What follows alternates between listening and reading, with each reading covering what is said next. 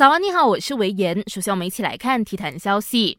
皇马有坏消息，他们家后卫纳乔右腿肌肉受伤，需要休战一段时间。媒体爆料，纳乔可能会错过西甲复赛后三到四轮的比赛。西甲复赛在即，巴萨和其他球队一样，都忙着训练备战。他们复赛第一场落在这个星期天，对垒马洛卡。十四号凌晨四点，记得扭开 Astro 频道八幺八观看赛事直播。不过，在为复赛忙碌之余，巴萨还在为俱乐部的财务状况头痛。虽然之前已经让球员们减薪百分之七十，但最近又有消息说，高层认为这还不足以弥补疫情期间的损失，正努力说服球员们接受第二次的降薪。